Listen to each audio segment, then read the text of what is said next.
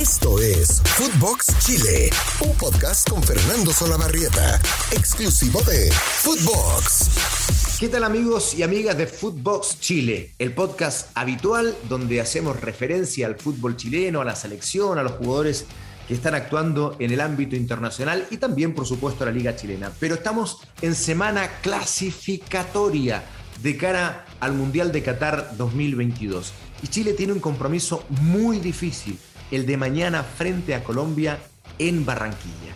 Las eliminatorias sudamericanas son muy difíciles no solo por el nivel de los equipos, sino también por las distintas dificultades que se encuentran en los países que compiten en relación a su geografía. Por ejemplo, Bolivia con la altura, por ejemplo, Colombia con la humedad, Ecuador también con la altura y ni hablar de lo que significa visitar a Brasil y Argentina, eh, ¿no? más el resto de los equipos. Chile, en una de las más grandes dificultades que se encuentran a nivel geográfico, tiene muy buen rendimiento. ¿Dónde? En la altura, por ejemplo. Y lo acaba de demostrar en Quito, donde se sacó otro punto. Claro, Quito siempre también es complicado por la calidad del equipo ecuatoriano. Y también en la altura de La Paz, con Bolivia. Tanto es así que Chile entera el mejor rendimiento en altura de todas las selecciones, incluida Brasil y Argentina. Tiene Chile en la altura de La Paz sobre un 40% de rendimiento. Pero donde Chile flaquea, donde para Chile es muy difícil, es en la humedad, en los climas húmedos que de pronto se le presentan, como por ejemplo en Barranquilla. Por eso se añade a la dificultad de enfrentar a un equipo tan fuerte como el colombiano la humedad con la que va a jugar mañana en Barranquilla el equipo nacional. Eh, se toman precauciones, hay dificultades, por supuesto. La principal dificultad en el juego es que Chile es competitivo, pero lamentablemente no tiene gol. Y por eso juega partidos muy buenos, como el encuentro frente a Brasil, pero al no marcar termina cediendo sus posibilidades y en el caso de Brasil con un contragolpe terminó ganándole un partido que por lo menos Chile debió haber empatado. En cuenta se ha tomado todo eso y Martín Lazarte ha entendido que más allá de la desesperación que hay en el medio, porque esto ocurre en Chile, yo les quiero contar, amigos que están ustedes en el extranjero, en Chile hay una desesperación y una ansiedad por obtener puntos y se dice, es necesario ir a ganar a Ecuador, es necesario ir a ganar a Colombia. Y yo no estaba de acuerdo, se los comenté el otro día en el podcast del lunes. Para mí el punto, como no se ganó en Ecuador y se empató, ese punto era muy valioso, porque lo primero que hay que hacer es que Chile deje de estar como perdedor y al mismo tiempo, al empatar con Ecuador, hizo que Ecuador no se le escapara.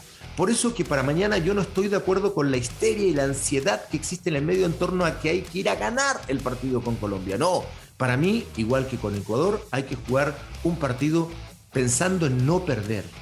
Y esto no es mediocridad, entiéndanlo. Claro, la generación dorada no estuvo súper acostumbrado a ir a buscar los partidos en cualquier lugar, atacar en todos lados.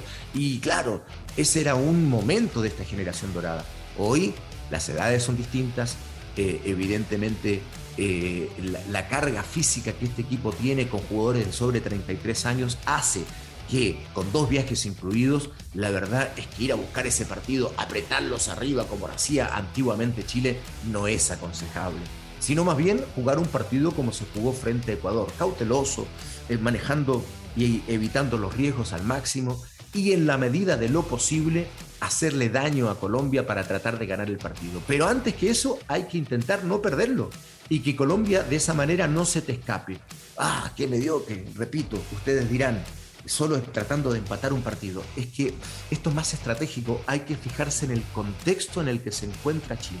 Y cuando dicen, no, es que hay que obtener puntos porque Chile está muy abajo en la tabla, yo digo, sí, es cierto, pero los puntos se pueden obtener después las victorias más bien. Este punto hay que sacarlo. Pero las victorias vendrán después, en la triple fecha que nos eh, aguarda, con Perú en Lima, con Venezuela y Paraguay en Santiago. Y allí sí yo postulo a lo menos siete puntos, ¿no? Las dos victorias en Santiago y un eventual empate o incluso triunfo en Lima. Y eso nos dejaría en carrera, queda toda una rueda por delante.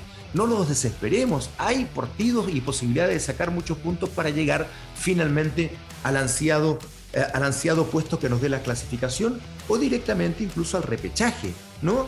Y quiero dar un dato respecto a eso. Ya hablaremos de los equipos, ya hablaremos de los cambios y, los mantendré informados en este podcast de cómo va a jugar Chile mañana, con qué jugadores y cómo lo va a hacer también Colombia. Pero antes que eso, quiero entregarles un dato que también es relevante de cara a esta clasificatoria. A diferencia de Rusia y de las clasificaciones anteriores, en esta oportunidad se han dado muchos empates. En razón de los 40 partidos que han jugado hasta ahora en las clasificatorias, bueno, salvo el partido de Argentina con Brasil, eh, se han realizado o han ocurrido 13 empates. 13.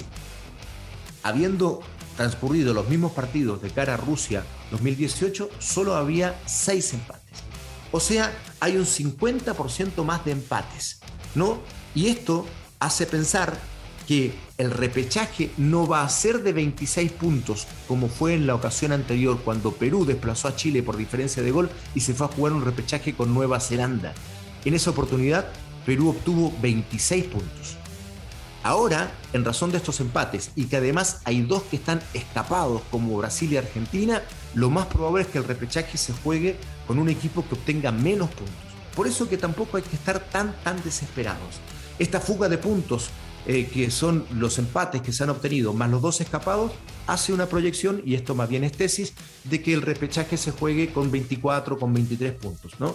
Y si eso sucede, Chile está muy a tiempo, eh, buscando obviamente el cuarto cupo o el repechaje, porque en razón de las unidades que tiene Chile, evidentemente es más difícil. Chile tiene 7 puntos y Colombia tiene 10 puntos. Por tanto, insisto, lo importante es no perder, Colombia no se te escape y después sacar las unidades necesarias. ¿Cómo va a jugar Chile? Chile va a jugar recuperando a Pulgar y Maripán y con la baja muy sensible de Eduardo Vargas. Y claro, si a Chile le falta gol, imagínense con la ausencia de Eduardo Vargas. Lazarte está tratando de armar al equipo y buscando al delantero o los dos delanteros que le puedan dar soluciones. Y ese podría ser Iván Morales.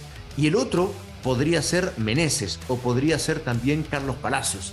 Pero lo que aparentemente está haciendo Martín Lazarte es de nuevo poner un equipo con precauciones en el fondo y con solo un punta para que sea Vidal el que acompañe a ese delantero. De esta manera, Chile jugaría con Bravo en el arco, con Isla, Díaz, Medel y, y Maripán y Mena ¿Cómo armaría usted eso? Puede ser línea de tres con dos laterales o puede ser directamente con Díaz jugando como lateral por derecha, tal como lo hizo con Ecuador, Medel, Maripán y Mena. Delante de Díaz, Isla, para doblar laterales. Aranguis, Pulgar serían los volantes centrales y Meneses, un delantero que jugaría recostado delante de Mena para también hacer esta figura de doblar los laterales. Vidal sería el media punta y eh, el delantero de Colo Colo, Iván Morales, sería el otro delantero. Ese sería el equipo de Chile tratando de capturarle la pelota a Colombia, tratando de manejar los tiempos, siendo cauteloso en el fondo e intentando eh, hacer conversiones rápidas para que pueda llegar al gol. ¿Qué hará Colombia? Bueno, Reinaldo Rueda, que fue técnico de la selección chilena, va a hacer cinco cambios para este compromiso. No está Sánchez, que está suspendido, debió volver ya al Tottenham de Inglaterra, va a jugar en su reemplazo Carlos Cuesta, jugador del Genk de Bélgica. Y Además, a cambio los laterales, se dice que Daniel Muñoz y Jairo Moreno van a reemplazar a Estefan Medina y William Tecillo, porque quiere laterales más ofensivos. Y de esa manera, la línea de fondo de Colombia sería con Ospina en el arco, con Daniel Muñoz, con Carlos Cuesta, con Oscar Murillo y con William Tecillo. Delante de ellos, Vilmar Barrios, Mateo Zuribe, Juan Guillermo Cuadrado y Juan Fernando Quintero, para dejar en punta a Miguel Borja y Luis Díaz, que reemplazará a Luis Inestrosa. Habrá que agregar a las bajas eh, que ha tenido Colombia en los últimos dos partidos por suspensiones, las que eh, eh, no llegaron a jugar esta triple fecha eliminatoria por suspensión o directamente por lesión. El caso de Muriel y de Duban Zapata, por ejemplo, dos delanteros muy importantes. Y a James Rodríguez, que hace rato Reinaldo Rueda no lo toma en cuenta. Ese sería el equipo colombiano, ese sería el equipo chileno de cara al partido de mañana. Insisto, voy a ser majadero en esto ¿Es importante ganar? Por supuesto que sí. Pero más importante mañana es no perder. Y después quedan nueve partidos más para sacar las victorias que Chile necesita para llegar al campeonato del mundo. Ese es el panorama para mañana. Ojalá que haya mucha suerte para Chile. Colombia frente a nuestro país a las 8 de la noche en Barranquilla.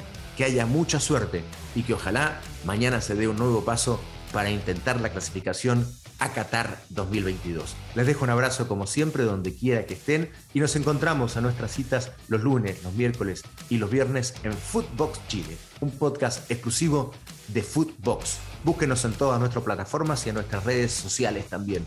Me despido con mi querido productor Fede del Cueto. Abrazo grande para todos.